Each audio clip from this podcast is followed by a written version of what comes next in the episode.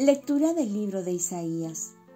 Yo, el Señor, soy tu Dios, el que te sostengo de la mano derecha y te digo, no temas, yo mismo te auxilio. No temas, gusanito de Jacob, oruga de Israel, yo mismo te auxilio. Oráculo del Señor. Tu redentor es el Santo de Israel. Mira, te convierto en instrumento de trillar nuevo, tentado. Trillarás los montes y los triturarás. Convertirás en paja las colinas. Los echarás al viento y éste se los llevará. El vendaval los dispersará y tú te alegrarás con el Señor. Te gloriarás del Santo de Israel. Los pobres y los indigentes buscan agua y no la encuentran. Su lengua está reseca. Yo, el Señor, les responderé, yo el Dios de Israel, no los abandonaré. Haré que broten ríos en las colinas secas y fuentes en medio de los valles. Transformaré el desierto en estanque y la tierra árida en fuentes de agua. Pondré en el desierto cedros y acacias y mirtos y olivos.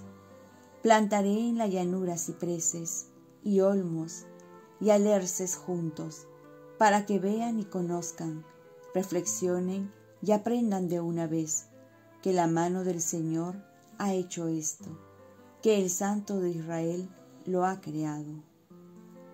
Palabra de Dios.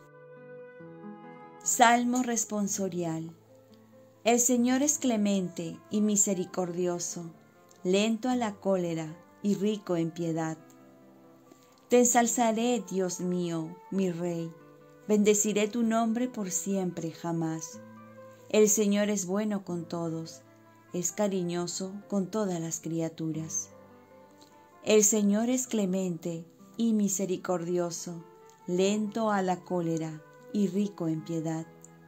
Que todas tus criaturas te den gracias, Señor, que te bendigan tus fieles, que proclamen la gloria de tu reino que hablen de tus hazañas.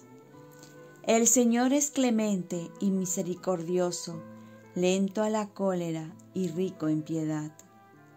Explicando tus hazañas a los hombres, la gloria y majestad de tu reinado.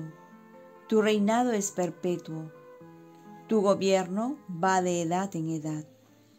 El Señor es clemente y misericordioso, lento a la cólera y rico en piedad. Lectura del Santo Evangelio según San Mateo. En aquel tiempo, dijo Jesús a la gente, les aseguro que de los nacidos de mujer no ha surgido uno más grande que Juan el Bautista. Sin embargo, el más pequeño en el reino de los cielos es más grande que él. Desde que apareció Juan el Bautista hasta ahora, el reino de los cielos sufre violencia y la gente violenta pretende apoderarse de él. Pues todos los profetas y la ley anunciaron esto, hasta que vino Juan. Y es que, lo acepten o no, él es Elías, el que tenía que venir. El que tenga oídos, que oiga. Palabra del Señor paz y bien. Escoger ser grande a los ojos de Dios o a los ojos de los hombres. Juan Bautista es uno de los personajes que tenemos que tener en cuenta en este tiempo de Adviento y a quien debemos tomar como ejemplo. Es así que el mismo Jesús lo va a elogiar como ninguno, como el más grande nacido de mujer. Y es que Juan va a ser entre los profetas el único que va a ver el Mesías en persona y quien va a tener la dicha de bautizarlo. Ahora, a pesar de su grandeza entre todos sus predecesores, Juan va a decir sobre Jesús, no soy digno de desatarle las sandalias. Aquí también reside nuestra grandeza ante los ojos de Dios, pues quien se humilla, Dios lo enaltece. ¿Estamos dispuestos a humillarnos por Jesús? Muchas veces tenemos que escoger entre ser grandes a los ojos de Dios o a los ojos de los hombres. Juan escogió lo primero, por ello vivió en libertad. Vivió en el desierto y su única dependencia era de Dios. Entonces va a tener la libertad de anunciar y denunciar sin ningún temor, porque había aprendido que su vida solo depende de Dios. Y vemos aquí también su grandeza de espíritu en la libertad que tenía. Por otro lado, también se nos dice que en el Evangelio que los violentos se adueñan del reino de los cielos. Esto se ha interpretado de muchas maneras y una de ellas nos va a decir un autor, progresarás en la medida que te hagas violencia.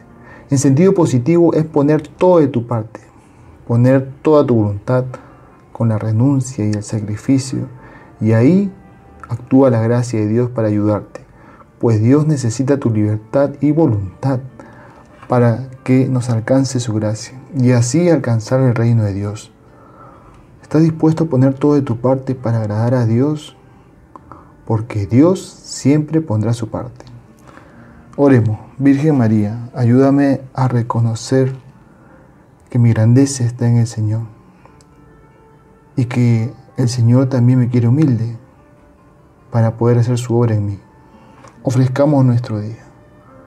Dios Padre nuestro, yo te ofrezco toda mi jornada, mis oraciones, pensamientos, afectos, deseos, palabras, obras, alegrías y sufrimientos en unión con el corazón de tu Hijo Jesucristo, que siga ofreciéndose a ti en la Eucaristía para la salvación del mundo.